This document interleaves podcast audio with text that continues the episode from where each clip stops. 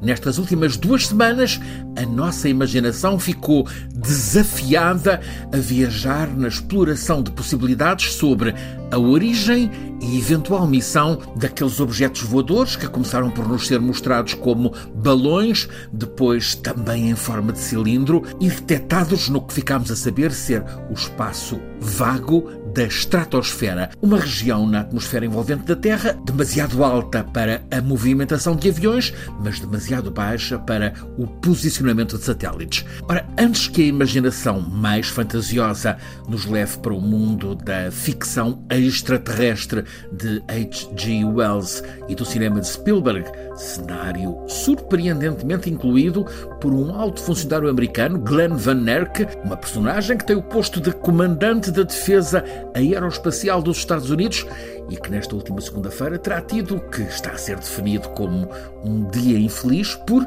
sendo alguém de quem se espera alto sentido de responsabilidade, ter deixado estranhas especulações à solta ao responder nada é de excluir quando lhe perguntaram se aqueles balões poderiam ter origem extraterrestre. Ninguém relevante o levou a sério. Mas a notícia tranquilizadora que agora desinsufla, tanto real como eufemisticamente, esta crise dos balões é a declaração por uma figura esta, reconhecidamente de topo na administração Biden, o Conselheiro Nacional de Segurança John Kirby. Ele afastou o medo do céu, ao dizer que os últimos três objetos voadores intrusos que foram derrubados nestes últimos dias são considerados benignos colocados no ar para uso civil com fins comerciais ou de investigação. É facto que o primeiro, aquele que atravessou a América de costa a costa e que veio a ser derrubado já sobre o Atlântico, o balão que desencadeou todo este sobressalto, quanto a esse, o porta-voz da segurança da Casa Branca em Washington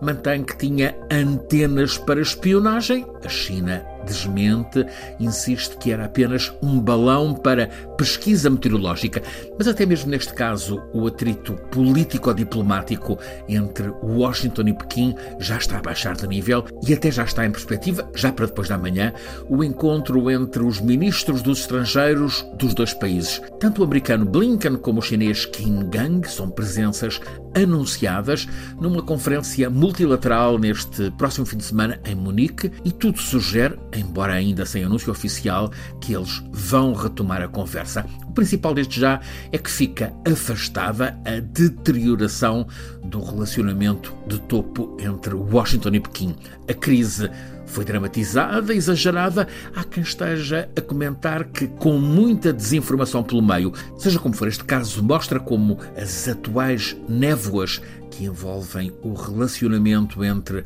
as superpotências podem gerar tensões equívocas de alto risco para o mundo.